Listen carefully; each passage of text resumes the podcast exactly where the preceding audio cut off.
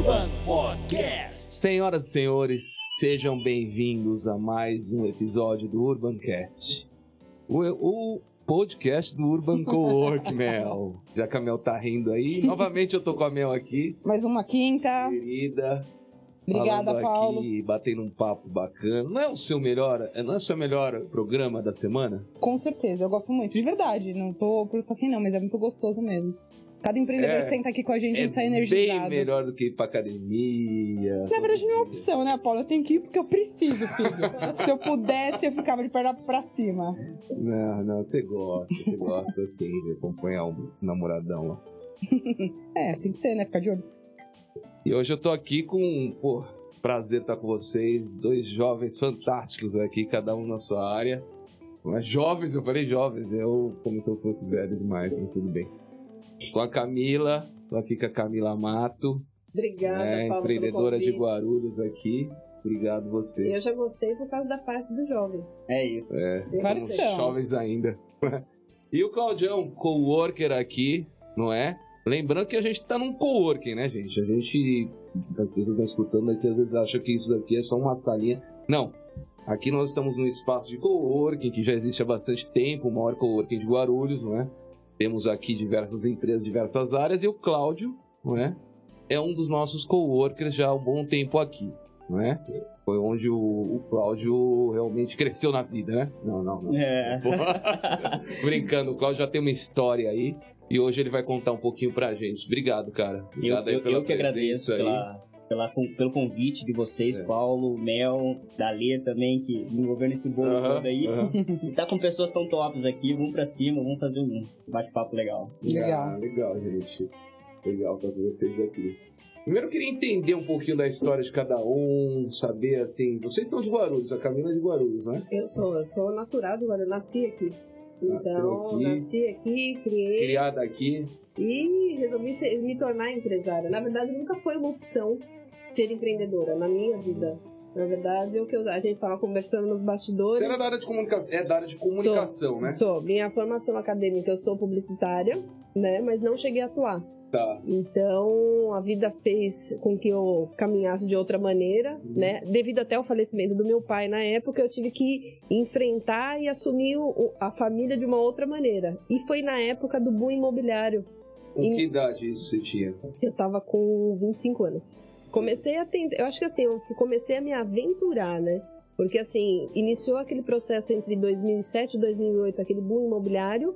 Eu falei, poxa, interessante, a cidade sim, ela começou a ter bastante construções aqui, diferenciadas, novos projetos arquitetônicos vieram para Guarulhos. E eu falei, poxa, como que funciona isso daí? E aí eu fui acabei formalizando a empresa.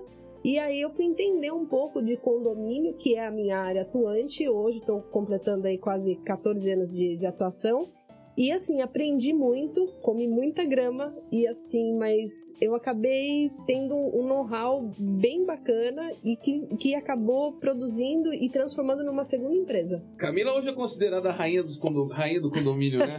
tem a rainha da sucata, tem a rainha do condomínio, tem a rainha do aço, rainha do condomínio, não é? Olha, Fala a verdade, entende tudo de condomínio. Não é fácil, mas eu vou te falar que consegui ganhar uma bagagem bacana, bem satisfatória e é, tendo uma referência dentro da cidade e foi, foi é bem interessante. Eu gosto do assunto e, no entanto, foi quando eu parti para a segunda empresa, que é o Portal Mundo Condomínio, eu não queria abandonar a experiência que eu tinha.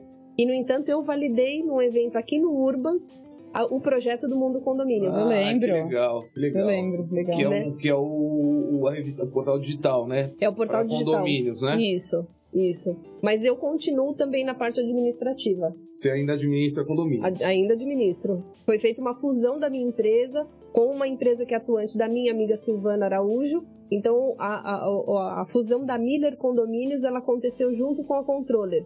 Então, a gente fundiu duas empresas que tem- tinham mais ou menos a mesma idade de, de atuação no mercado e nós acabamos crescendo. O meu conhecimento foi para dentro da Controller e a gente acabou crescendo todo mundo junto. Isso que foi A bacana. controle já era uma administradora de condomínio. Ela é uma administradora de condomínio, né? Ela era na- nasceu, nasceu a, a Miller Condomínios e a Controller nasceu muito próxima uma da outra, né? E acho que a Controller foi em 2010 e a, e a Miller foi em 2008. Então, pouco tempo de diferença uma da outra.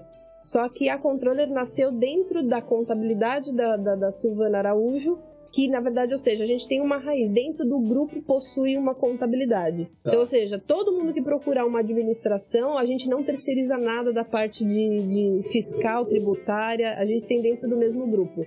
E aí, em 2018, a Miller se fundiu com a Controller. Então, as carteiras de cliente estão todas juntas. E eu, eu, e a gente acabou eh, transformando E hoje vocês dominam a cidade, né? Olha, eu, eu não, não é querendo falar, não, mas a gente tem, assim, não digo o domínio da. Gostaria muito de ter essa, essa questão que Guarulhos tem muitos prédios, tem Quantos aproximadamente. condomínios? Aproximadamente, a gente acredita 1.300, exatamente. Nossa. É, a- a- aproximadamente a gente tem, acredita nesse número, por quê? Ah, 1.300 condomínios. é, É muito. é muito condomínio, porém, ainda estatisticamente a gente buscou isso por conta própria, porque um dado específico eu nunca consegui nem do poder público aqui. Tá. Né? E pode até existir, mas é, é, é- é um dado muito, muito bem guardado dentro da cidade. Então, mas aí a gente foi, a gente vai é, é, pesquisando, né? Até na época na, na, na formação da segunda empresa, eu fiz uma pesquisa de mercado, então eu consegui ter aproximadamente uma base de dados de 800 condomínios, Entendi. né? Então isso ajuda bastante. E Só- hoje vocês têm quanto? 700? Eu ficaríamos muito felizes aí. Hã? Hoje a gente trabalha com uma carteira aproximadamente de 65 Tá. condomínios na cidade. Na cidade. Ah, tá bom. É, entre- interior também a gente atende.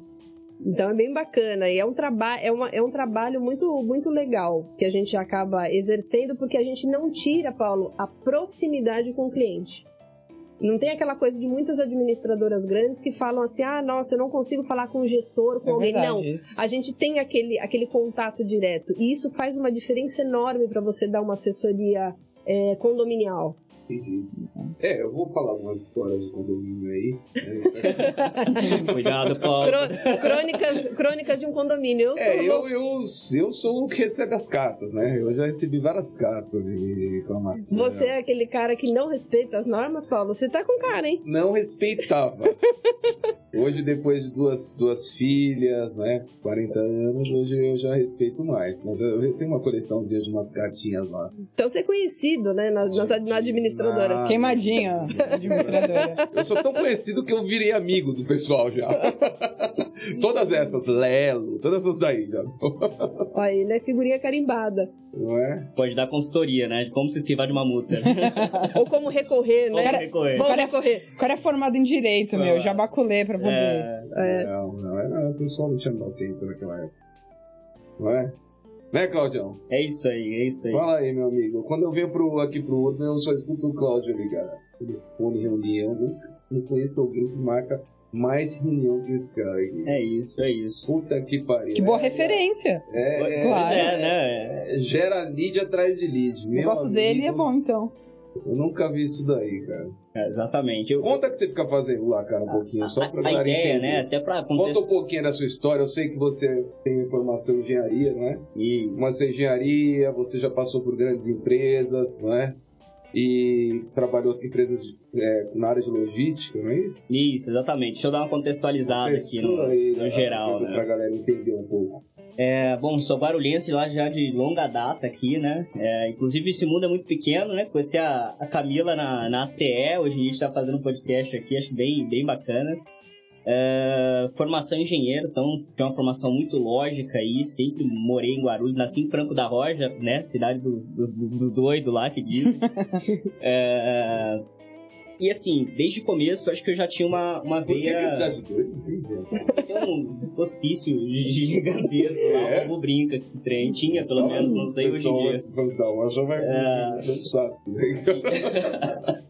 Fala, é só dentro do hospício. É gente, isso, mas não, é Hoje em dia tá assim, cara. Você fala os negócios no YouTube, depois o pessoal liga, cara. É, Cara, o negócio a gente começou agora com, com esse canal. sim. Cara, já sabia, meu? Não, Depois eu te é essa?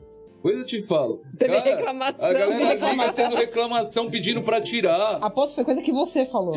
Foi Certeza. mesmo. Com certeza, com Certeza. certeza, com O certeza. Paulo falou umas coisas que eu falo, isso vai dar merda. Vai dar dar Foi mesmo, cara. Isso aqui é pior do que a TV. Na TV o cara não fala tudo e ninguém corta, né? Porque aqui não, no YouTube eles procuram assim o- as palavras-chave não é? Ah, louco e Franco da Rocha. Não sei o quê. então procura e depois fica ligando pra encher o saco, cara. É. Ah, bom, vai Pode falar aí. É... Quero saber isso aí. Então, assim, eu, eu, eu nasci em Franco da Rocha, mas morei muito pouco tempo lá. E, enfim, eu venho, venho de, uma, de uma família muito humilde, né? É, é, mãe, pai, tio, enfim, todo mundo de uma. É, vem, vem de uma origem bem humilde. É, com 11 anos de idade, né? Acho que é uma história aqui, acho que é meio que secret, né? Que Até as pessoas que trabalharam mais próximas a mim não sabem. Mas com 11 anos de idade já tinha vontade de fazer alguma coisa, de ganhar dinheiro, então ganhei uma caixa de, de engraxate na época. E Nossa. comecei a ir pra rua mesmo, é, é, engraxar, enfim, sapato e tal. Nunca me faltou nada, mas a família sempre foi muito humilde. É, tá, falar. Viu aqui? É, enfim, aí nesse tempo eu já trabalhei no Bob's, comecei a fazer curso técnico, me formei na Federal de Festa. É, enfim, sempre me desafiando muito, né? Comecei a trabalhar numa companhia gigante, Tá, mas você engraxou o sapato? engraxei. Chegou a engraxar? Sim, Não, legal, a gente tá formando uma legião de engraxar. É, o é. Silvio também, que veio no último episódio do Supermercado X, também engraxou o sapato. Falou seu pai. Meu pai engraxou o sapato também. Eu acho que o segredo da vida é engraxar É, o sapato. Os caras tão bem. Os caras tão bem. Ai, eu, eu, eu, tô me, isso. eu tô me sentindo excluída. Eu vou engraxar o sapato também. A mulherada. é, o- é o segredo, é o segredo. Boa. Bom, Não sei porque que a gente tanto discute empreendedorismo, você só compra a caixa e engraxar, caralho. É exatamente isso. Tive uma passagem no Bob's, inclusive, ali, trabalhei um tempo quando moleque. Formei, entrei na Ambev, que é uma, uma companhia me ensinou muito, assim, acho que me formou como pessoa e profissional, fiquei mais de 10 anos lá. Bastante tempo. É, e entrei lá numa função, assim, de auxiliar do auxiliar do auxiliar, assim, sabe? Você passou pelo programa lá de trainee. Não, eu, entrei- eu não entrei por essa porta, assim, é, eu entrei pela porta mesmo de terceiro, dentro de uma empresa de limpeza dentro da logística. Então, com o tempo, a gente fui crescendo na empresa, né? Passei a auxiliar, técnico de controle, analista, coordenador, ah, assumi alguns momentos ali a, a gerência quando, né, na, na ausência. Fui para o CSC, que é um centro de controle, coordenei mais de 29 fábricas, plantas, projetos milionários lá, assim, de controle, automação, envolvendo uma série de coisas. Só que chegou, tava num momento bom, ganhando bem, novo, só que chegou num momento que assim, poxa, é, sim, tá faltando algo, sabe? Aquele momento de... E eu sempre me desafio, todo ano eu coloco uma meta muito forte, né, é, é, pra mim. Então foi assim quando eu fui para Vancouver, que eu fiz um intercâmbio, morei um tempo lá, foi assim quando eu fui comprar, enfim, meu, meu- os imóveis que eu tenho, foi assim quando eu comecei a empreender. E resolvi empreender, comprei uma franquia, uma agência de marca digital chamada Guias. Tá. Hoje estou há três anos empreendendo aqui com vocês. Enfim, batendo esse papo aqui. Legal. Mas me conta, me conta o legal que é a história de vocês, né? Ambas histórias, é, ambas histórias foram, saíram, vocês dois tiveram emprego, não é? Sim. E resolveram empreender em algum momento da vida de vocês. Porque sentiram necessidade ou porque sentiram falta de alguma coisa, não é? É, Eu queria entender esse momento, assim. Qual que foi o que fez sair da, da, da poltrona e falar... Sair da poltrona não, você tava lá, não é? Trabalhando para alguém, não é? Agora, eu falar, eu quero ter meu negócio próprio, não é, Mel? Porque eu acho que é, é um desafio, né? Tem muita gente que tem vontade de empreender, só que ele não consegue dar esse primeiro passo. Se não der o primeiro passo, não vai. Tem gente que fala, ah, eu quero empreender, eu quero sair desse escritório, dessa empresa que eu, que eu já estou há bastante tempo. Só que eu preciso, pelo menos, estar ganhando a mesma coisa do que eu estou ganhando aqui. Eu falo, então você nunca vai empreender. É. Ah, tô ganhando 10 mil aqui. Ah, eu vou, quero abrir empresa, só que eu vou abrir só quando eu souber que eu vou ganhar a mesma coisa que eu tô ganhando aqui. Ué, até eu. Aí você não, não, não, não, não- empreender é começar, né? Dificilmente você vai sair de um cargo que você esteja, não é? Já há um bom tempo e começar a empreender, abrir sua empresa e ganhar a mesma coisa, não é? Então esse primeiro passo é muito complicado, porque geralmente você sai é, ganhando menos, né? E trabalhando muito mais Muito mais horas. não é? Oh. Trabalhando muito mais, chefe de você mesmo, e você não, não tem ainda a experiência para saber como contratar, pagar imposto, mexer com o contador, porque você tinha outras pessoas e outros colaboradores que faziam isso, não é? Uhum. Então eu acho que esse primeiro passo é o mais complicado, entendeu, Mel? É de você realmente decidir. Preciso, eu quero fazer isso. Eu vejo uma série de pessoas, série de pessoas que acabam se frustrando ou são frustradas no seu dia a dia, que você vê que ela, ela quer empreender, só que falta coragem. Uhum. E para mim a maior qualidade de um empreendedor é a coragem. Porque sem coragem ele não consegue nenhuma das outras, entendeu? Tenha coragem. Sem a coragem você não faz nada, não é? Você não vai nem na esquina comprar um, um- uma Heineken, né? Ou Ambev, não vai nada. Mas legal, por exemplo, isso que você está perguntando. A Camila contou, infelizmente, você teve uma situação, é, a perda do teu pai. E aí, realmente, você podia muito bem ter ido pro mercado de trabalho, falar, vou trabalhar porque preciso arranjar dinheiro rápido. Mas foi aí que você falou, vou empreender e mesmo que demore tempo pra, pra começar a vir os frutos. Como é que foi isso? É que, na verdade, por exemplo, meu, meu pai faleceu, eu tava, termi, eu tava iniciando, eu tava no último ano da faculdade e eu tava no processo do TCC da faculdade. Então, ou seja, eu tava naquela loucura de você quase nem dormir na faculdade para poder entregar o trabalho, né? Aí, assim, realmente, lógico, isso era ah, algo que ia acontecer porque ele já vinha doente por, por N problemas de coração, enfim, coisas da vida. Mas aí, quando eu me, me deparei, eu, eu tava fazendo estágio por causa da faculdade Uhum. e de repente eu falei, poxa, minha mãe sozinha tal. Eu falei, pô, e aí? Eu sou a filha a caçula e, e é que tava solteira. Então, ou seja, ah, mas só que eu sempre tive um perfil, desde pequena, de arregaçar as mangas e ir pra cima. Né? Então, assim, às vezes não é nem a questão que o, que o Paulo falou é muito, é muito consolidada a questão do medo, mas eu ainda eu, eu agrego mais uma coisa, a ousadia. Se você não tiver audácia e não tiver aquela questão de falar, por exemplo, vai, é, como ele falou que me conhece da associação comercial. Quando, eu, quando eu, eu estruturei a empresa, eu fui na cara e na coragem. Eu tinha investimento? Eu tinha nada. Entendeu? Eu fui com a cara e com a coragem para poder montar, montar a primeira sala, o primeiro escritório, aumentar e tal. E principalmente começar a ter conhecimento e know-how. Então, você já.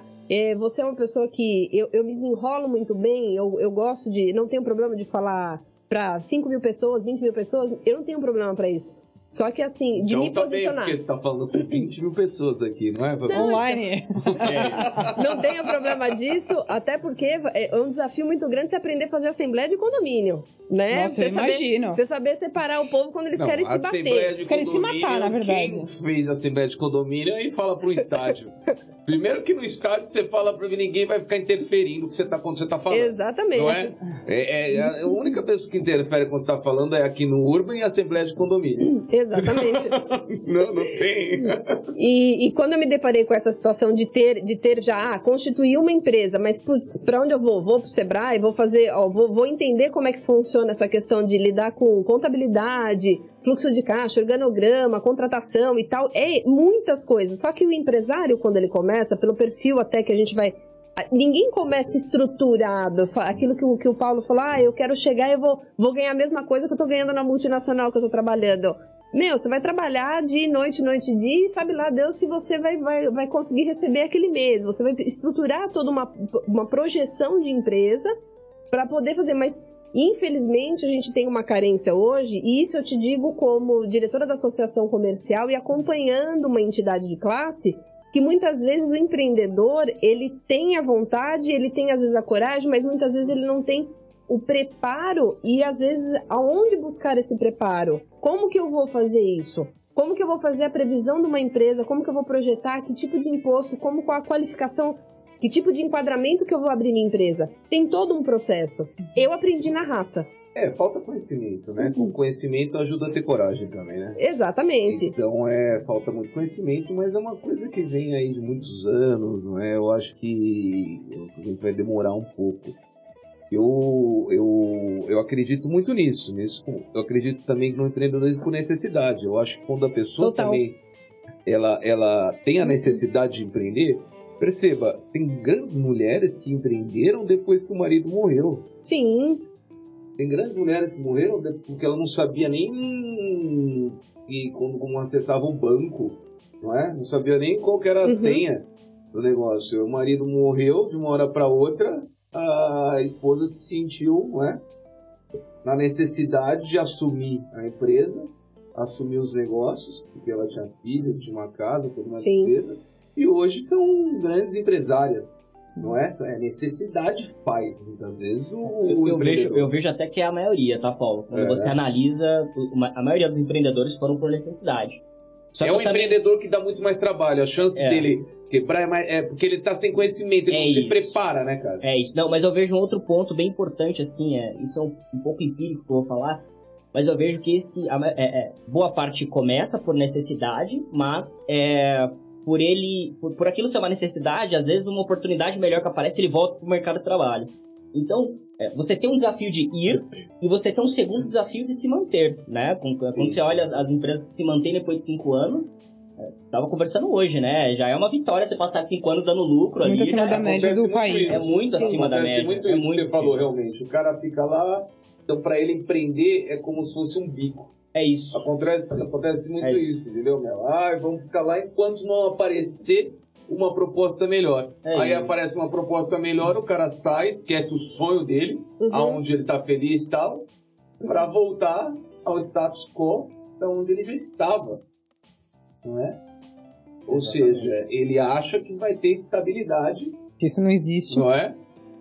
Que não existe. Não existe. É, eu, Não é? embora, embora a, a minha forma de empreender foi pela questão da necessidade, mas também foi uma, uma descoberta do perfil que eu sou, Legal. hoje, é para mim é nula a possibilidade de eu trabalhar para alguém. Ponto. Isso é claro para mim. Eu vou empreender de novo. Eu vou mudar o ramo, mas para mim, É, eu, eu, eu falo por Teu mim perfil. que também é possível. Eu nem sei como trabalhar pra alguém. eu também não. Não, eu não, não, não, tenho assim, não tenho nem a... Tem experiência, né? Eu não sei é. nem. Você é muito rebelde, não ia dar certo. Mas quem é rebelde não consegue isso. É. Você ia mandar o Paulo embora rápido, né, meu? Não. Ia gostar de mim, né? Ia ser, eu ia ser o vice-presidente da empresa Mel, Mel. Association. boa, boa. É. É, mas- E o do, e o do Cláudio? É, o motivo, o dia que você falou, cara, eu tô numa empresa, hoje em dia. Cláudio foi mandado embora mesmo. Não, se Foi- foi, foi- tudo bem também. Foi algo. foi Mas algo é porque super- você trabalha numa empresa que já foi desejada por muitas pessoas Muito, trabalharem. muito. É, foi a referência de desejo de, Sim. de conquista de carreira trabalhar no Mambev. E aí, como é que. E, e ainda é, né, assim, ó, é uma, é uma companhia, todos os princípios, inclusive que eu trouxe pra minha vida pessoal, eu trouxe de lá, OBZ, gerenciamento de custo, meta, disciplina, tudo isso foi de lá. É, eu sou um cara muito, né, é, é, analítico, então demora, sei lá, Você é disciplinado, cara. É. Percebo ali quando eu tô que você é disciplinado. Você tem seu horário sim, e aquilo sim, ali, você tem o número de pessoas que você quer falar, sim, não é? sim. E você vai falar até e você esquece o mundo quando você tá ali. É isso, tem que ter meta. Você tem, uma, um, você tem um foco muito grande. É, Sim. É, ali de trabalho. É, até complementando Você uma aprendeu palavra... no Ambev com isso daí? É, sim, 100%. E- E até complementando uma palavra que vocês comentaram de ousadia, coragem, mas eu coloco a automotivação. Porque se você for empreendedor e você não se automotivar o tempo todo para você fazer o negócio acontecer, se você depender de alguém vir te motivar, dar tapinha nas suas costas, ó, vou te ajudar a vender, isso não rola. Então, é então é importante é, você ter esse, esse- isso daí. E aí, assim, né, respondendo que A a... automotivação é foda, cara, pra É. você aprender. Você, Ótima você palavra. Poder, É. Você poder é, realmente poder passar, né? Por, por coisas que você vai passar no dia a É dia. Cara, num dia, cara, do empreendedor, você tem momentos que você fica desanimado e, várias vezes. E, momentos que, e você tem que e você tem que se reanimar mesmo. Você não tem alguém que vai Você chegar não tem alguém. é, alguém que ressuscitar. É, exato, não é? Você que tem que pegar o desfibrilador e colocar. É isso, colocar no peito e ir pra cima. Não é? Ah, e aí, comentando que a Mel eh, perguntou, assim, eh, o ano que eu saí da companhia, eh, eu já tava ali planejando o começo do ano, março mais ou menos, e eu cheguei ali em julho, agosto, e, e- assim, eu recebi bônus duplo naquele ano. Então, assim, eh, eh, eu tinha atingido meta, tinha duplicado meu bônus, tinha pego uma puta grana. Cheguei no meu chefe e falei assim, olha, eu já tô com uma franquia meio que comprada, tudo mais, e a gente tava na mesa, ele olhou pra mim e falou assim, nossa, Sim, ele não, não tinha muito o que fazer, eu já tava comprado, já tava tudo certo. Ele falou, poxa, tem cinco decisões, cinco grandes viradas de chave na vida que eu acredito. Ele falou pra mim, eu recordo até hoje. Quando você vai casar, quando você vai ter filho, quando você vai escolher seu emprego, você tá fazendo uma, que é empreender. Então, meio que tenha certeza que é o caminho que você quer e tudo mais. Eu falei, e de fato, né, você tem muitas decisões, mas poucas que mudam sua vida num, de uma maneira tão, tão drástica. Eu falei, não, sim, é isso tal. Fiz um acordo, fiz, fiquei até o final do ano pra colocar uma pessoa e comecei. O meu primeiro ano foi uma bosta. Assim, sei nem se posso falar, né, mas, mas foi muito ruim, assim, porque eu não sabia o que era o mercado, tava vindo de logística, onde eu tô caindo, fui pra CE, fui pra tudo que é lado, pra entender o mercado primeiro, depois como vender, zero. Imagina um engenheiro analítico, cuidava de projeto, começou a vender marketing. E não é só isso, quando você vem de uma multinacional, você tem 35 pessoas pra fazer uma coisa no É departamento. Quando você trabalha sozinha, sou eu empreendedor, né? Exatamente. Tem que fazer tudo. Mas Exatamente. por que, que você escolheu a área de marketing? É isso que eu ia Se perguntar. você não, Legal, nunca tinha nem... De onde saiu isso? legal, boa pergunta. Assim. Sabia nem o que, que era Photoshop, nem CRM, Oi. muito menos... Porra, que- Exatamente, assim, eu, eu trabalhava muito né, na, na, na companhia e eu, eu falava assim, poxa, eu, eu vou né, iniciar um negócio. Primeiro que eu quero comprar, ter um método ali, porque bater no peito, criar do zero, ainda não tinha essa confiança. Uhum. Uhum. Então eu preciso comprar uma franquia, né? Eu preciso pegar um modelo que já está testado, já está aprovado no mercado. Não, mas você gostava dessa área, pra, pra não, não, você. eu vou, vou chegar aí. Não, é só por causa da grana mesmo. Não, é. Aí, aí o que que eu pensei, poxa, não, pode ser também. o que, que é importante pra mim? O que, que é importante pra mim? É importante ter uma liberdade financeira, uma liberdade de localização de Uhum. trabalho, que eu não quero comprar uma academia e abrir, fechar a academia e trabalhar da- das 8 à meia-noite. Entende? E tinha lá franquias que estavam crescendo muito, em shopping e tudo mais. Hoje em dia eu agradeço por ter comprado, né, uma, uma agência de marketing e tudo mais. Então, assim, eu escolhi pelo marketing digital, pela liberdade, é, tanto financeira quanto de, de localização, de poder trabalhar de onde eu quiser, enfim, isso, isso acabou me, me agregando muito. Interessante. E a questão de ser um consultor e trazer uma bagagem de gestão muito forte da, da, da Ambev, falei, poxa, eu vou Legal. vender conhecimento. Então, pô, Ah. conhecimento em gestão, eu mando bem. O marketing eu vou aprender, mas gestão sem fazer. Então, Não, e você é vendedor, né, cara? Todo É. mundo é vendedor, mas você tem um dom de venda, cara. Mas você Tu sabia? a- eu não sabia as Olha ele falando, escuta uma venda dele. É boa. Eu quero escutar.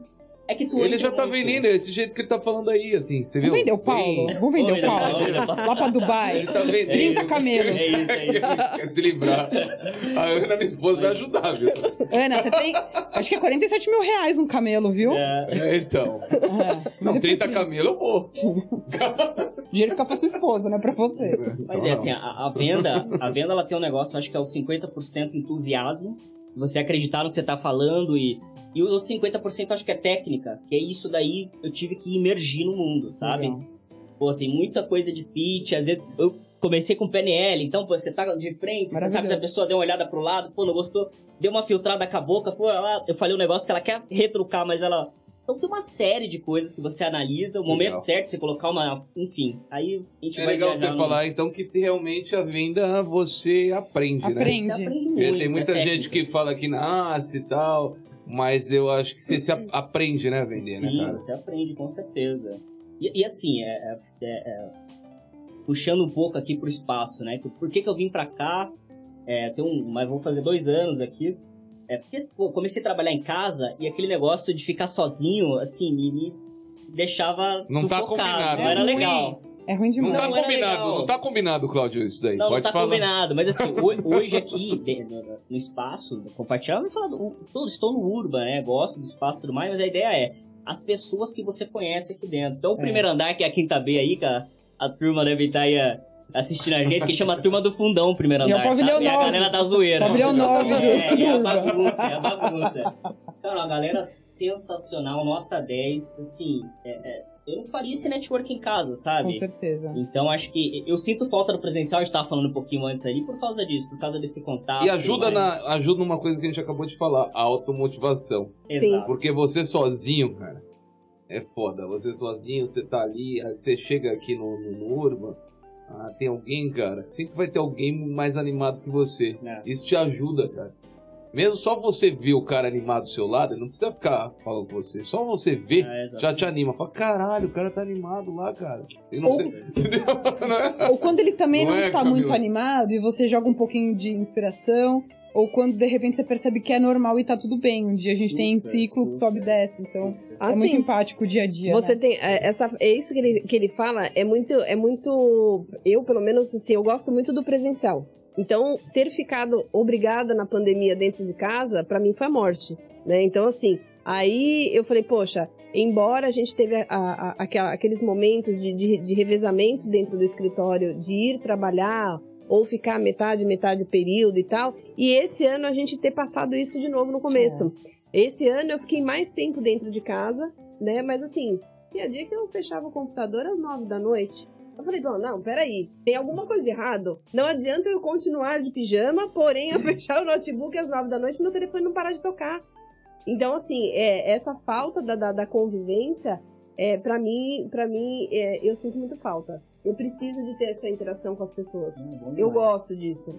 Eu né? Então, e assim, pelo menos condomínio, meu, minha atividade, ela é dinâmica, gente. Não, você não gosta de interação, por isso você faz reunião Faço. condominial. Faço. É uma interação adoidada, até é... demais, né? É. Tem, tem pessoas saindo na porrada. Sim, já chamei, polícia, já chamei polícia e assembleia. Sério? Já, opa, as pessoas se batem por causa de condomínio. Elas não, elas têm um hábito, é assim, é, é por que nasceu o mundo condomínio? As pessoas, elas, elas precisam, a culpa é delas, elas colocam quem elas quiserem. É mais ou menos isso. Ah. Então, assim, o problema é meu, eu não respeito a regra, não conheço a convenção nem o regulamento interno. Mas só que eu vou infringir isso porque você está me impedindo de cumprir. É mais ou menos isso. Uhum. Então, na época que eu, que eu tinha a experiência de administração de condomínio, como nasceu o mundo condomínio? Falei, poxa, existe uma lacuna onde as pessoas elas não interagem na questão da sua autorresponsabilidade dentro de um condomínio. Então, a, o que a gente difunde no mundo condomínio é o que? O desenvolvimento humano, o compartilhamento e a inovação. Existe, é um mercado que dá para se trabalhar com muita coisa, a área de condomínio, para todas as atividades, dá para se oferecer, porque ela é uma micro sociedade. Se você parar para pensar, Sim. existem condomínios que não têm síndico, elas têm prefeito. Não. De tanta gente que tem é, lá dentro. É uma cidade, né? Então, se você não sabe é um princípio básico que, que, que a história da, do mundo condomínio também foi porque eu passei mal dentro da administradora, quase infartei. Então eu falei, eu não quero mais. Aí eu falei, não, não vou abandonar a experiência que eu tenho com condomínio. Quando nasceu o mundo condomínio, era aquela história. Por que, que a gente não consegue levar uma informação clara e objetiva não é que a gente vai mudar o mundo, entenda, mas a gente vai começar a difundir uma ideia que as pessoas elas precisam parar de falar, olha, a culpa é dele porque ele é o síndico e ele não resolve. Não, a culpa é sua porque você deixa o portão aberto e você dá a oportunidade do ladrão invadir o seu condomínio. Ou você briga com o porteiro falando que você paga o salário dele porque ele está identificando a sua visita corretamente e ele não e, e, e ele está demorando para subir. Então, ou seja, as pessoas elas precisam entender a autorresponsabilidade. Né? Então, essa convivência de condomínio, ela te traz uma experiência para você começar a tentar colocar as pecinhas, cada um em seu lugar. As pessoas às vezes não sabem levar, descartar mas o lixo é, dela direito. Camila, mas aí também vai muito de educação, né? É. E aí a gente está muito longe, né? Ah, Eu sim. acho que é tudo, na verdade, não precisava nem de síndico, se a gente pudesse conseguir se respeitar, uhum. saber que seu direito acaba quando começa o meu. Você não sim. precisa nem de síndico, você não precisaria nem de polícia. Sim. Essa é a verdade que, não é? É, se as pessoas soubessem respeitar isso. Sim. Né? A polícia ficaria só para bandido. Sim. Não, hoje a polícia fica para quem joga lixo no chão, fica pro moleque pichando, fica quem atravessa a faixa de pedestre fora. Não é? Vê se, se no Japão tem polícia. Polícia vê que para as coisas importantes. Não para isso, né? Entendeu? Tem que chamar a polícia para uma briga de condomínio. Como se não tivesse, a polícia não tivesse outro trabalho para fazer. E não muito é? mais importante. São as coisas, né, cara? É, Claudio, que você tem que. Ô, Camila. É? Exatamente. Uma pergunta, agora voltando pra. Aí vamos pra coisa séria. A Mel é que me leva pras coisas sérias. Ah, volta pra realidade, vamos voltar. Eu vou vender você pra Dubai, Paulo, fica me irritando. O cara vai até tomar uma cervejinha, fala aí. Mandar você. essa, na verdade, qualquer pergunta nova aqui. É, essa essa sua experiência em fazer gestão de conflito deve ter sido há muitos anos e, e, e num ambiente, por exemplo, na empresa você tem gestão de conflitos, mas você ainda está num ambiente um pouco mais político. Quando você está dentro do condomínio, o cara fala que é minha casa, dane-se, uhum. e eu vou falar o que eu quero. É, conta algumas coisas. O que, que você extrai da gestão de conflito que você pode trazer para nós, para a área de negócios? Porque a tua experiência deve ser incrível. Então, a gestão de conflito é complicada, porque assim, é, na, na, questão do condomínio, você é aquilo que o Paulo falou, a, a, falta da educação, ou às vezes a falta e o excesso de educação, porque tem pessoas que são. Você tá lá no condomínio, ok. Eu, eu tive já casos assim, que se, se a gente parar pra pensar, que a pessoa fala assim, não, Eu comprei, isso eu tô falando de fatos reais, gente, vividos na administradora É, todo esse período. Educação com bom senso, né? É, mas então, aí o bom senso é Ideal. aquela linha tênue que ninguém sabe, sabe, sabe o limite, né? Eu tive, um- eu tive um caso de um, de um condomínio que era administrado. Por isso que chama mim. você. Ou Raschkovski. Ai, meu Deus. Chega. Ô, ô, aí você chega lá e você fala assim: eu tive uma ligação do síndico e falou assim: olha, era recém-implantado esse condomínio. É, ele estava nas garantias da, da construtora e falou assim: olha, eu acabei de receber uma foto aqui do, do zelador que o fulano de tal de tal apartamento está fazendo a obra, só que ele perfurou a laje para passar o encanamento e infraestrutura do ar-condicionado. Só que é um condomínio que foi comprado, foi construído é, com, com bloco estrutural. Ele é um condomínio popular. Aí a pessoa fala assim: não, mas eu tenho o direito de ter o ar-condicionado. Não, você tem o direito de ter o ar-condicionado. Você vai falar pra pessoa, mas então, comprasse um condomínio que você pudesse ter essa infraestrutura. As pessoas não Caramba. querem entender. E assim, a questão é que as Porque pessoas. não leu na. Não leu na. na Regulamento lá? No regulamento. Não, Deveria no estar. memorial descritivo do condomínio, que é a constituição lá que fala sobre a infraestrutura, e ou a pessoa fala assim, não, eu vou colocar lá porque eu vou colocar a persiana do jeito que eu quero. Mas existe uma legislação que, que, que comanda essa questão da fachada do prédio. Sim, não posso nem colocar a luz da cor que eu quero na, Você na entendeu? sacada que eu tomo muito. Então, assim, essa questão de gestão Você de quer colocar o quê? Vermelha? Não, não, foi- não, não. Ela quer colocar um Mas eu tô dizendo, até isso é Ah, padrão, tá, né? Você deu um exemplo assim, né? É, deu exemplo. E a questão da. Como você vai, como você vai gerir a questão do conflito? A gente recebe e-mails diversos é, é, durante o dia é, de N situações.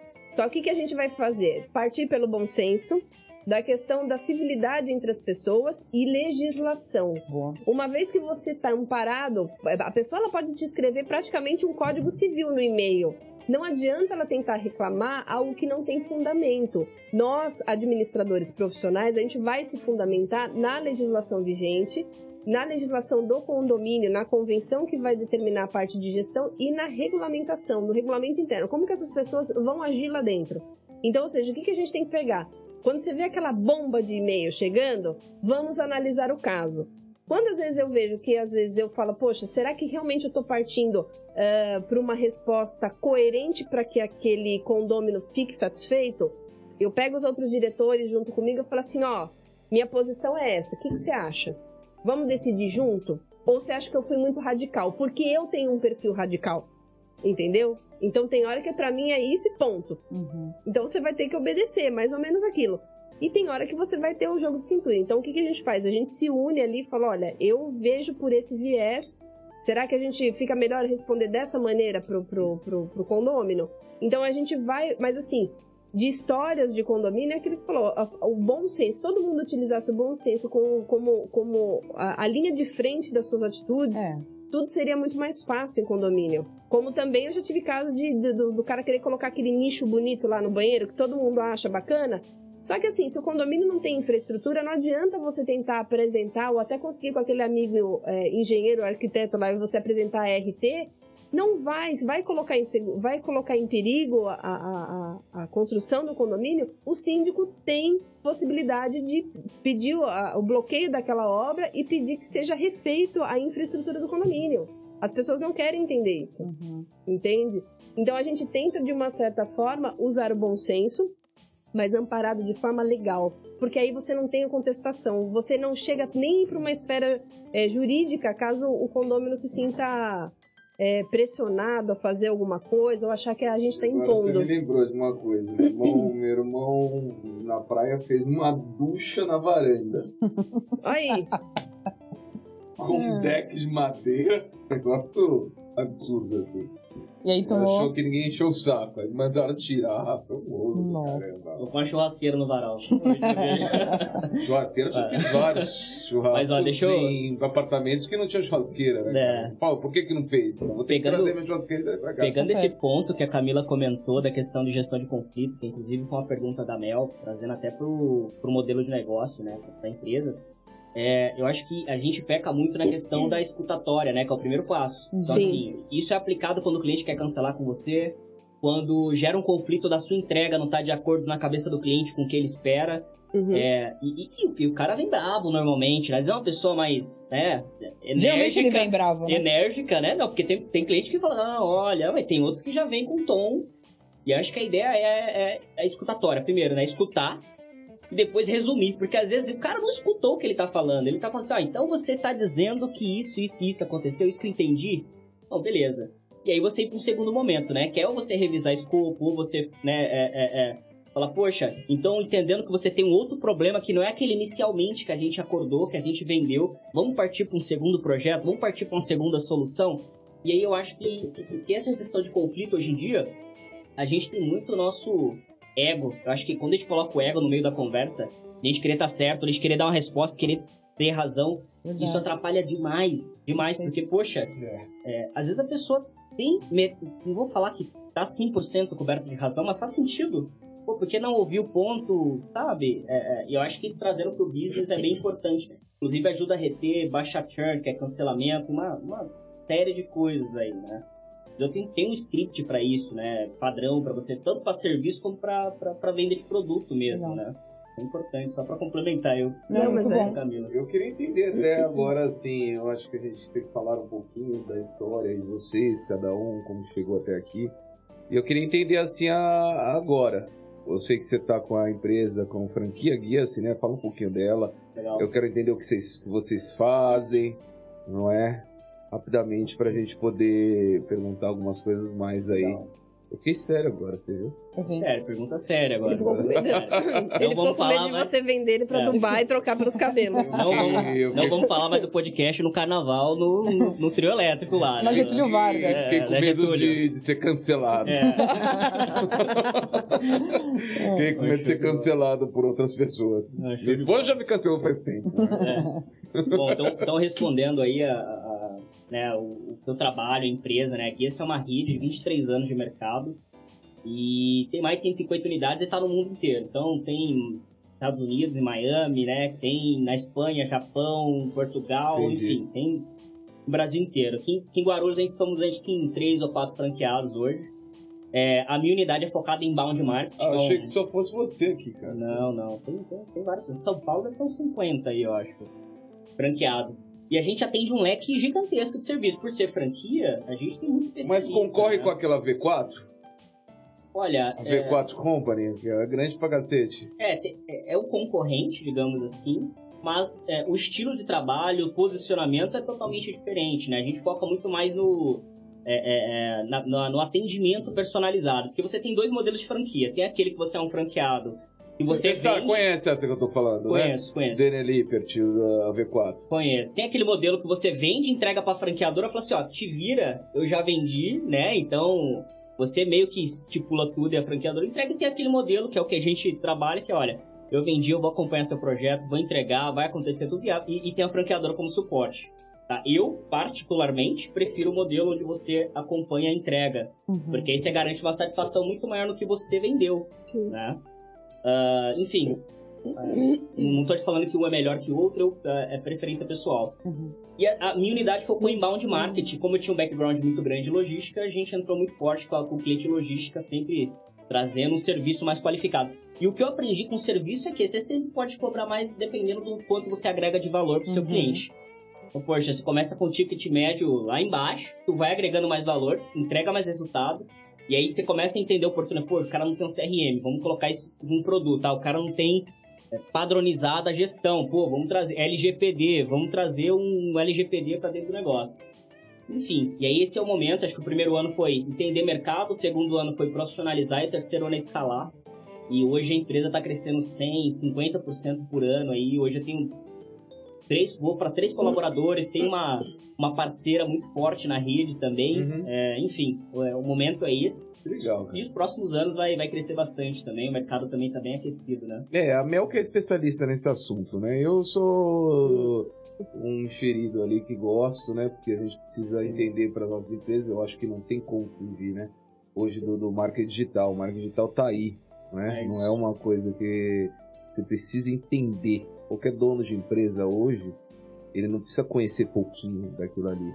Ah, de inbound, rede social, Google Ads, ele precisa entender muito. né? Né? Esse é um recado para qualquer dono de empresa aí que quer abrir, desde seja uma, uma lojinha de coxinha ou uma grande empresa. Você tem que entender, não é? Entender o que as pessoas estão fazendo, entender as métricas, entender as siglas, não é? Entender por que, que você está gastando isso. Entender por que, qual que é o retorno sobre isso, porque hoje faz a diferença total, não é? Hoje nossas empresas investem 80% do marketing, é só marketing digital, né? Sim. Você não tem, você não faz mais investimento em, em é, físico. Não existe mais isso, não é? É, exatamente. Até, é, desculpa até, Mel, pegando esse ponto do entender, é esse exatamente o diferencial que eu vejo no mercado para algumas empresas, que é a gestão, né? O pessoal até brinca, né? Ah, o Cláudio é o cara do OKR, do, do plano de ação, do- porque eu, eu, eu falo muito isso, né, na questão, eu sou apaixonado por gestão, mas poucos são que sabem onde quer chegar e sabem os Uhum. meios para chegar lá. É, então, é, eu acho que isso faz diferença em empresas que vão sobreviver e empresas que ficam ali nadando na braçada, se esforçando muito. Acho que isso é bem importante.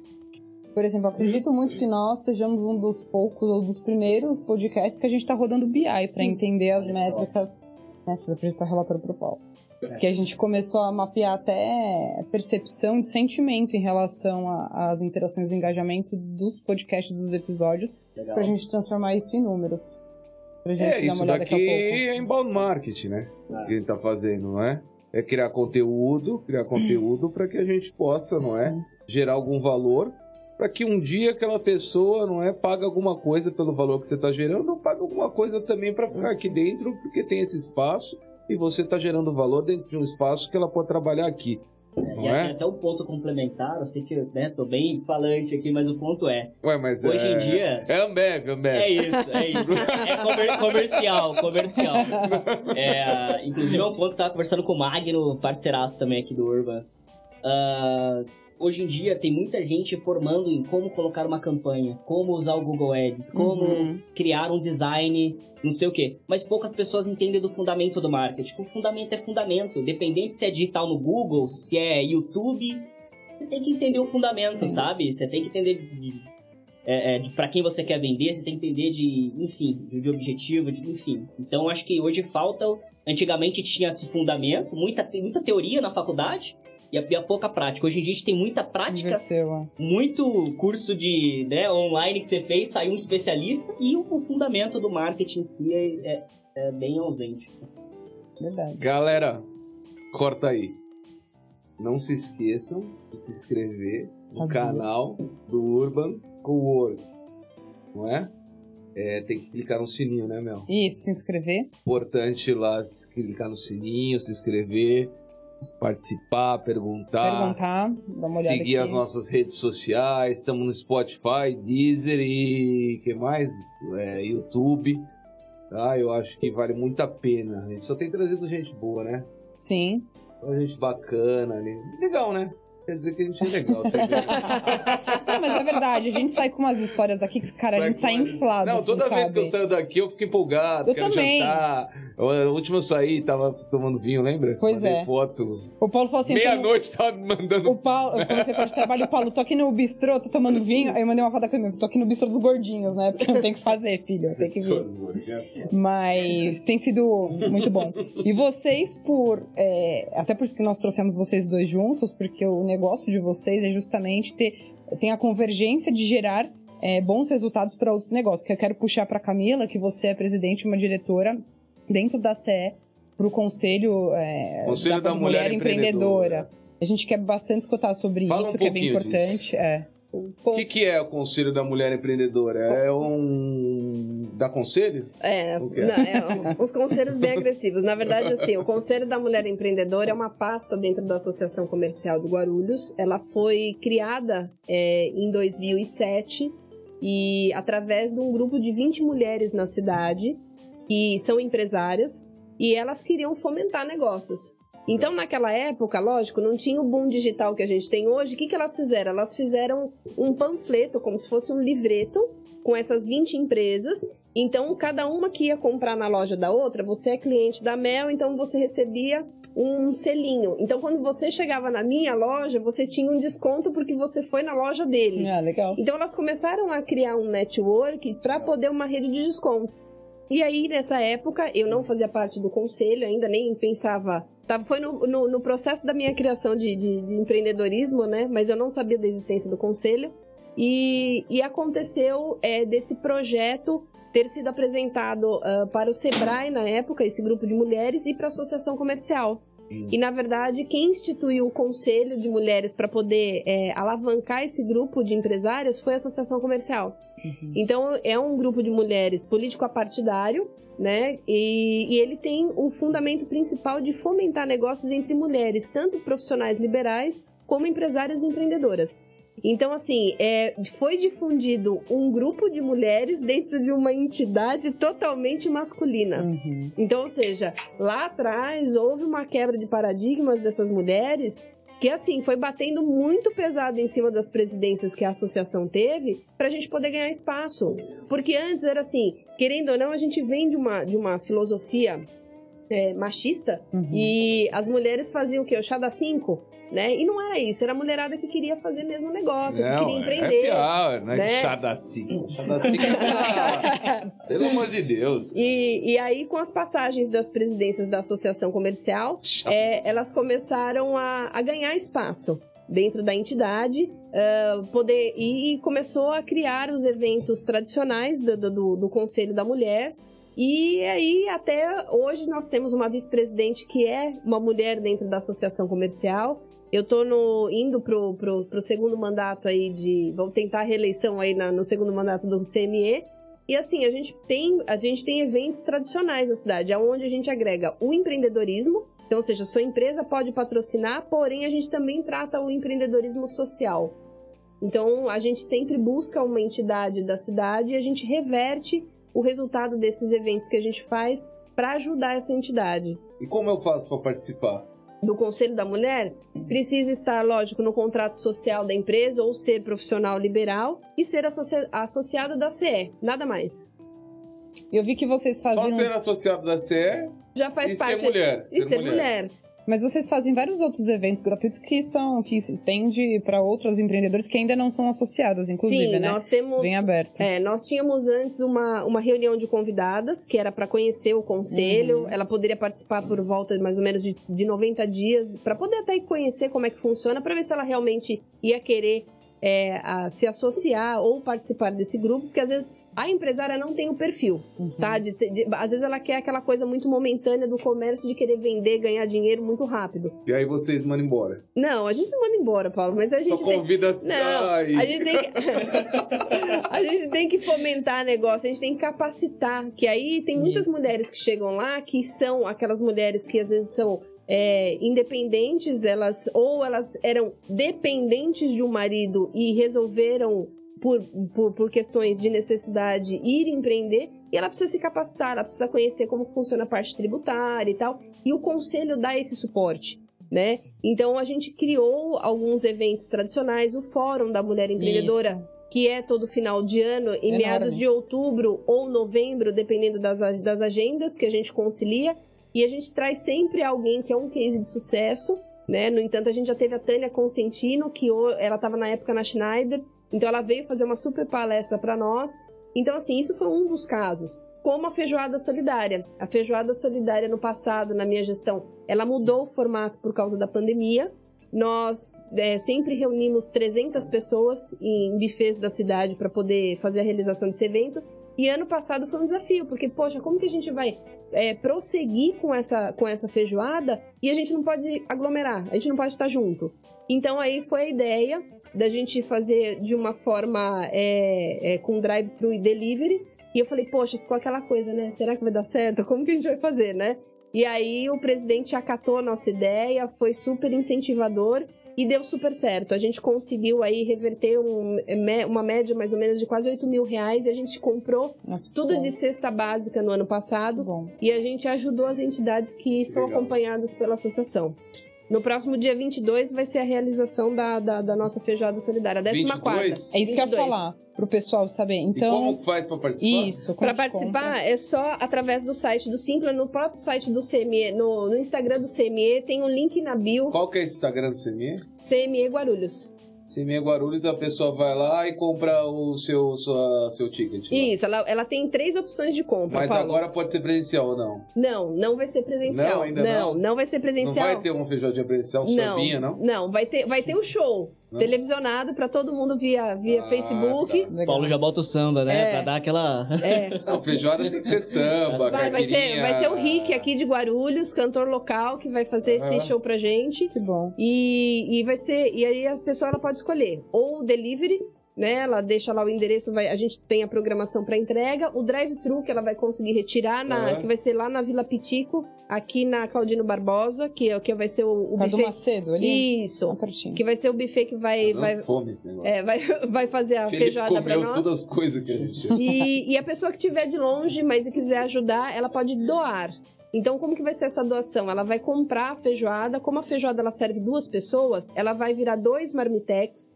E no mesmo dia da feijoada, é, o plantão de solidariedade aqui de Guarulhos da Tia Demi vai fazer o recolhe dessas doações, as quentinhas, no mesmo horário do almoço. E vai fazer a doação para as pessoas que são assistidas pelo plantão de solidariedade. Muito bom. Que legal. Bacana.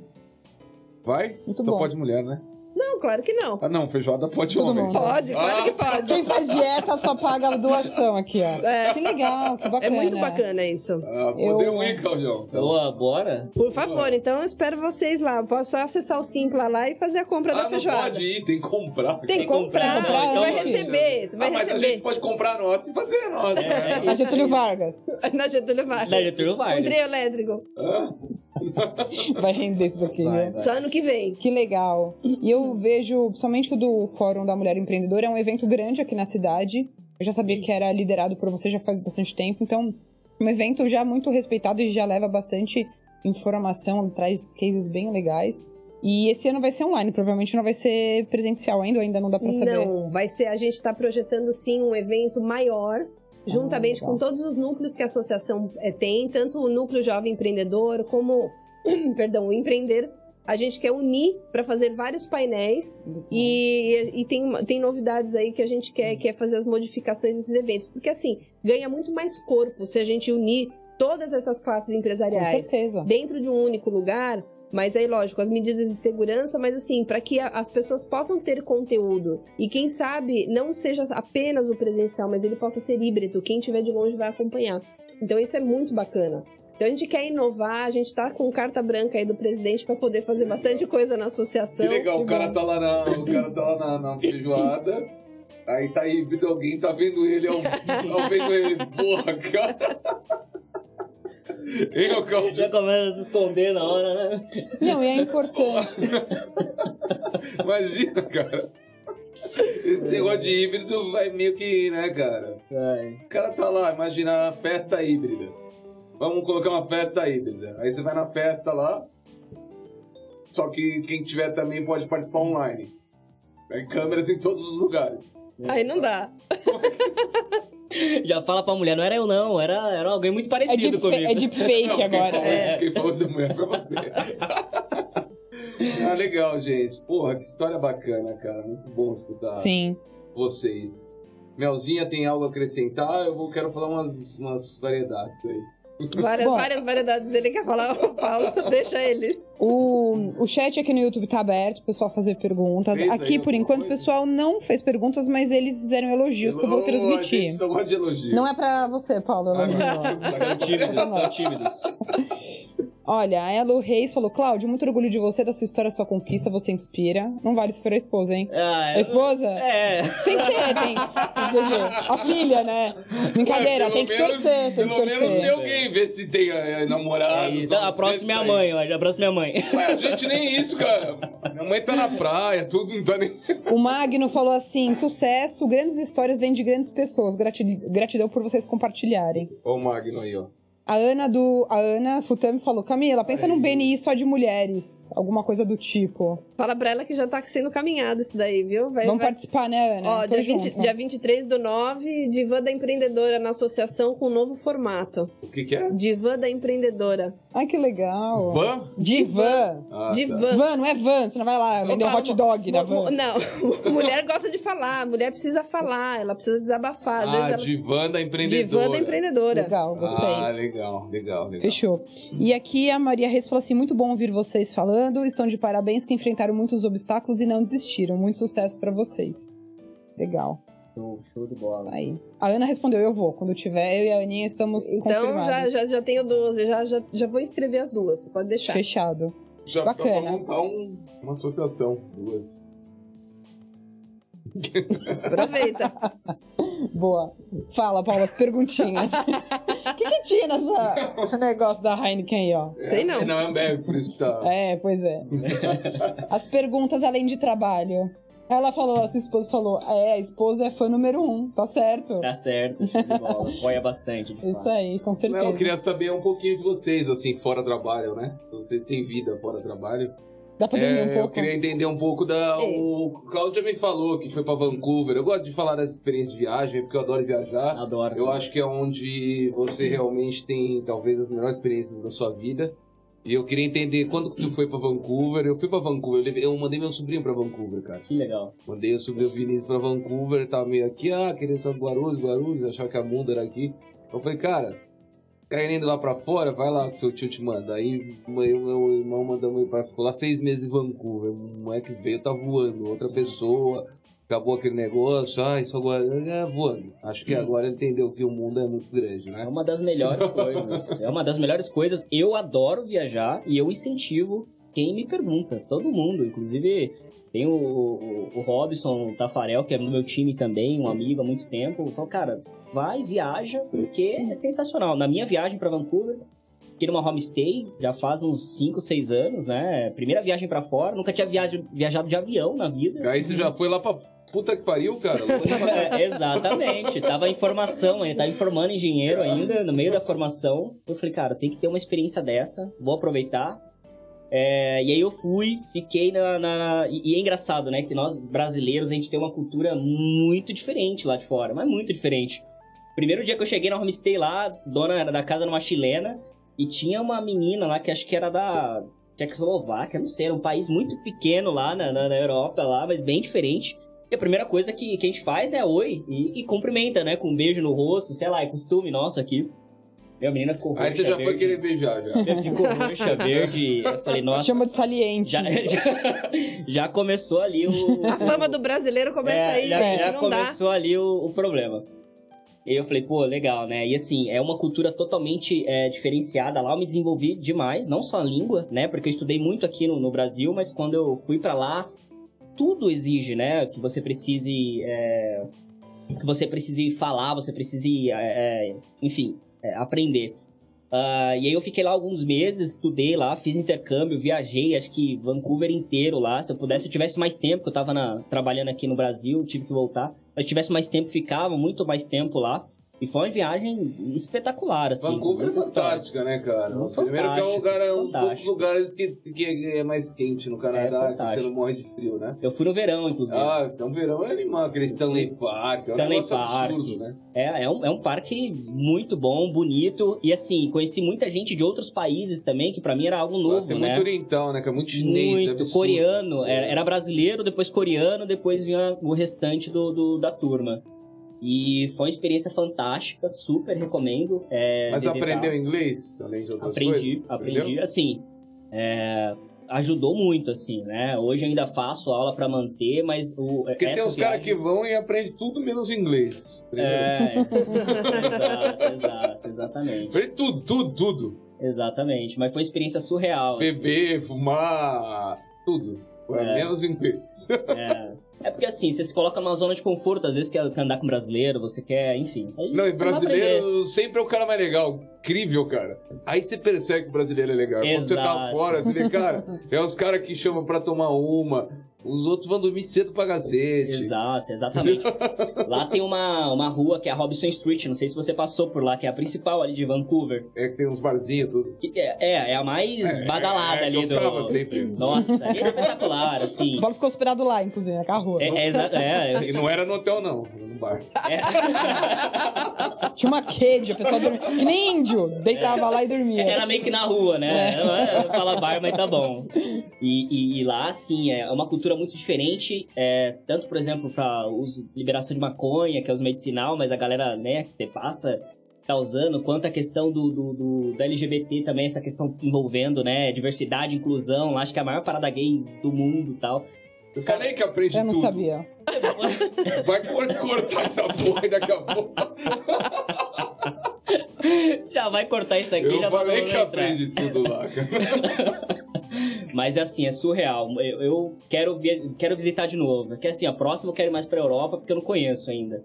Mas, enfim, tem um planos também pra sair do país no futuro, né? Ah, Se é? der tudo certo e é isso. E o teu negócio continua em qualquer lugar, né? É isso, exatamente. Legal. A ideia é essa. Ele carrega o notebook, acabou. É. Exatamente, exatamente. Então, sua, sua experiência em Vancouver foi uma que mais te marcou, assim. né? Não, não tem, não tem comparação, assim. É, te transforma de fato. Te transforma. É, viagem é foda. A viagem realmente.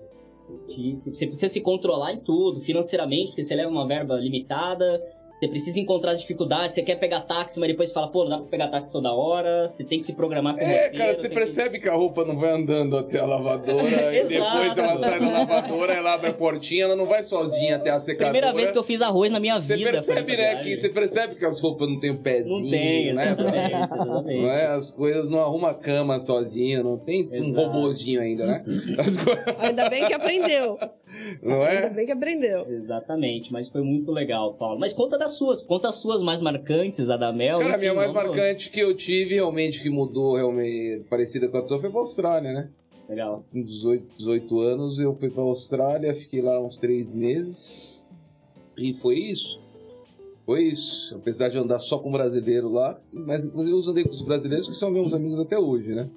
Isso foi uma coisa boa, né? Só que eu aprendi pouco inglês, na verdade. Depois tive que ir outra vez pra, pra, Estudar. pra entender Mas você foi que... pra, pra morar depois. É, depois eu fui com a família, mas pra ficar... Mas não aprendi inglês, não, assim. É, é inglês... Se anda com brasileiro, não aprende. Não aprende, não aprende. Não aprende. Porque você sai, eu fiquei lá ah, dois, três meses, a gente sai todo dia. É bagunça, né? bagunça. A Austrália, Austrália é bagunça. A Austrália é bagunça, é um país lindo. Fui três vezes pra lá. É um absurdo. Pra mim, é um dos países que deram mais certo no mundo, onde ele mistura Ocidente e Oriente. É um absurdo ali, não é? A Austrália, ele, eu acho que ele entende. A Austrália, aquele país, e a população, entendeu ah, o equilíbrio entre trabalho e, e- e lazer, talvez pela proximidade do Oriente e, e a colonização ocidental e capitalista inglesa, então eles conseguiram. Legal. Então você não tem aquilo lá do- dos Estados Unidos que passou para o Brasil e para vários países que tem que trabalhar até morrer e quanto mais você trabalha, mais você ganha dinheiro. Uhum. Isso daí nos Estados Unidos. Então lá você tem a- um equilíbrio, onde as pessoas, você vê executivos de terno, quando é 5 e meia, 6 da tarde, eles estão pegando o ônibus tal, indo pra praia, que é meia hora dali, Bondi, é Manly, você tá indo ali e o cara bota uma toalha, coloca a sunga, tira o terno no meio da areia, assim, engraçado Legal. demais. Tira o terno, coloca a sunga e vai tomar banho de praia, fica ali tomando sol. Então eles têm muito esse, esse equilíbrio, Que legal. não é? Que eu acredito nesse equilíbrio. Então, uma Austrália pra mim foi essa, esse tipo de viagem. E a da Mel? Ah, eu viajei pouquíssimo.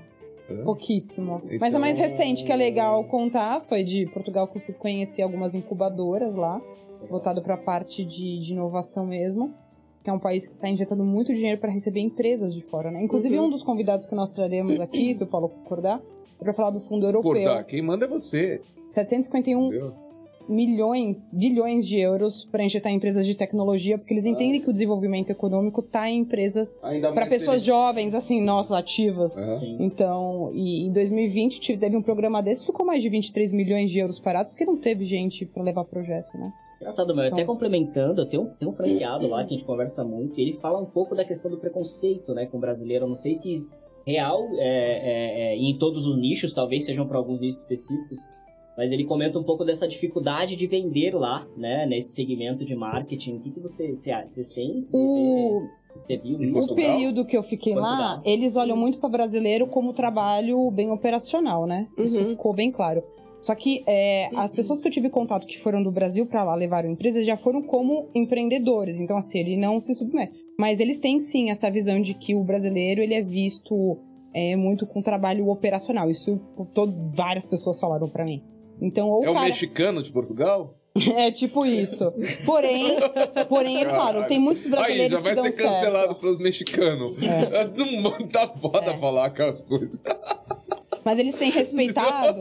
É como a gente aqui no Brasil, de repente, olha, putz, o cara dos Estados Unidos vem pra cá, que vem com uma outra cabeça, mais tecnologia, mais ágil. Eles olham pro brasileiro com um pouco com essa percepção. Que é um cara vi que já vem com uma outra Se não pegada. tiver brasileiro, não tem Uber em Lisboa. Não, é provável. não tem Uber, é boa. Cara, é só brasileirada Uber, cara. É- são muitos, cara. Mas é o que você falou. Quando a pessoa vai estruturada, que não é a maioria, né? É a minoria. Minoria. Para realmente exercer aquela profissão ou, ou- ou fazer acontecer aquela empresa que ela está no Brasil é outra coisa. Não é? Cara ir como advogado, cara ir como médico, cara ir como empreendedor. É outra Uhum. coisa. Eu já pensei, eu fui lá, fiquei um mês lá visitando um monte de espaço de coworking, uma, uma- um tempo atrás que eu tava doido para ir embora. Aí eu fiquei lá, visitei vários espaços de coworking em Portugal. Eu lembro, Só que eu entendi fotos. que meio que não tem a demanda, é muito pequeno, é muito pequeno em Lisboa, né? Portugal é muito pequeno. Não tem demanda, cara. É- Eles têm muito esse trabalho, esse ambiente mais tradicional de escritório, você ter pessoas Tem alguma-. É, mas tem bastante coworking bacana lá. Não Só tem, que não, ô louco. Só que não, eu vi que é um muito pequeno, é algo muito, realmente, se você quiser crescer, se você quiser a qualidade de vida e ficar naquela vida ali, tudo bem, mas para crescer não tem muito, não é o spa, não é o país para isso. Não é o país. Daí é crescer vai para os Estados Unidos, China e Brasil. Entendeu? Não tem África. O, a- o É. O, o que a, o que a Mel falou, eu tenho amigos que saíram do Brasil, foram embora, estão em Portugal. Meu filho é louco pra ir pra lá, né? Até ele fala, mãe, vamos pra lá, vamos pra lá e tal. Legal. Eu, eu comecei a pesquisar algumas coisas, eu falei assim, quem sabe, né? Mas eu tenho amigos que foram para Algarve e eles, eles, eles foram para trabalhar é, em- em outras empresas, mas foram estruturados. Então eles, eles venderam tudo aqui para poder ir para lá. Porém, quando ele chegou, ele trabalhou numa agência de, de publicidade, porque ele tem formação de, em comunicação aqui. Só que eu acompanho bastante eles na- nas, nas mídias sociais. Ele já, já é empreendedor. Então, ou seja, porque tem uma oportunidade de negócio lá. Eu acabei pesquisando algumas coisas, meu filho fica assim, mãe, eu quero ir embora pra lá. É. Ele fala assim, mãe, vamos embora pra lá. Ele, por ele, ele iria embora. Ah, Sim. eu, eu Legal. também queria ir embora.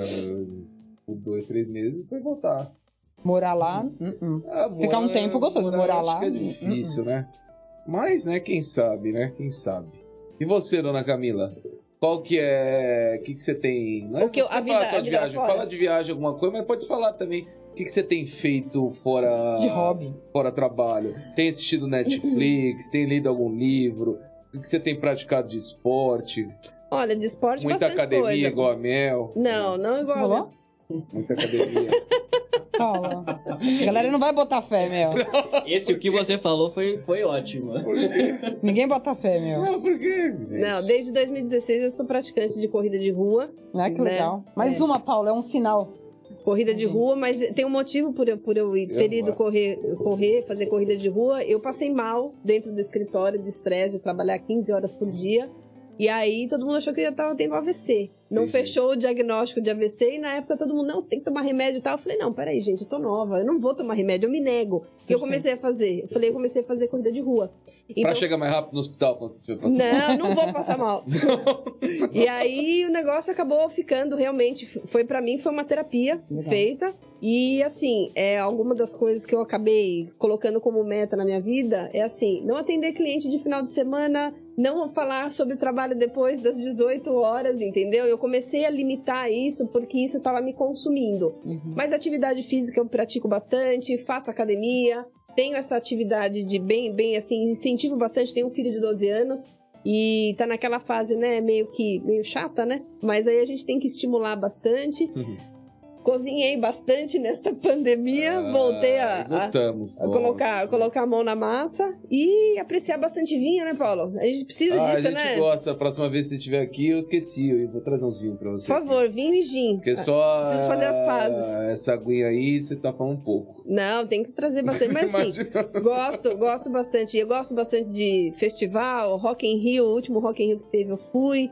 E eu acho Gosta que do esse- rock? Adoro. Viva o adoro, rock? Adoro. É muito, Foi Ah, muito bacana, foi uma experiência sim. única. E eu acho que até, até quando, quando eu participei do, do- da- dessa edição, eu falei, poxa, o próximo eu consigo levar meu filho, mas Legal. aí teve, não teve, a gente ficou impedido aí, mas Não, mas Que bom que, vem- estamos aqui para poder ir. Ano que no vem estamos todo mundo junto, aglomerando, carnaval, podcast no carnaval, né, meu? Praça Getúlio. Vargas Todo mundo aí. Rock in Rio também, bora. Tamo- Carnaval de Salvador você vai, né, também, né? Não. Não vai? Uh-uh. Camarote de Salvador, não? Não. Porra, tá louco, minha vamos. carinha. Não, da hora, da hora, mas não é muito minha cara, não, Paulo. Não gosta das músicas, não gosta? Ah, Não precisa dançar, não precisa ser a Ivete pra ir, não é? Só curtiu barato. Né, Claudio? não, pelas, curtir compani- barato. pelas companhias vale a pena, mas não é muito. Bom, pelas companhias, Pela você vale a pode pena, ir mas é casar muito- ali, é bom ir casado, solteiro, todo mundo, bom É. demais. Sim. Eu tô falando nunca fui, mas tenho vontade. meu amigo, meu amigo. Meu amigo Meu foi. amigo foi. Seu amigo falou foi? Que é muito bom. Que aconteceu umas coisas lá, né? Tá, entendi. Tem que estar com carta branca pra ir? Vamos fazer o. Não, eu quero ir com a minha esposa, pô, é legal, camaradezinha é legal, só gente bacana, bonita, show, comida, bebida. Vai pra Jurerê, em Florianópolis, Ah, mais já- bonito, mais tranquilo. Mais Já foi, mas a gente quer aglomerar, aglomerar Ah, agora. Tá com falta de gente. Tá todo mundo, Tá né, com essa com necessidade. Estamos com falta de esbarrar, entendeu? Entendi. Bloco de Tô rua. pagando pra ver essa cena, Paulo. Pa- Uhum, Paulo, tá. Paulo, é, uma ideia boa, cara. Você pegar o ônibus ali na. na- você vai aglomerar de uma forma você Boa. não tem ideia. Você Você não pega vai- no horário de pico. Cláudio, foi o melhor comentário do podcast dos 12 Essa aglomeração episódios. É, Vamos tentar esse também? Bora. Legal, muito bom. Legal, gente. Uma coisa, Melzinha. É isso, perguntei o que eu queria. Que legal, obrigado, gente. Nós que agradecemos aí. Obrigada mesmo. satisfação Vamos conversar mais aí. O Aqui próximo é o carnaval? Tá aberto pra vocês. O próximo é falar sobre carnaval. Praça Getúlio Vargas, hein? É, carnaval, Tá fechado. vinho e viagens e variedades. Por É favor, hein? Obrigado, gente. Obrigado. Até a Obrigada, próxima. até Beijo. mais. Tchau. Urban Podcast.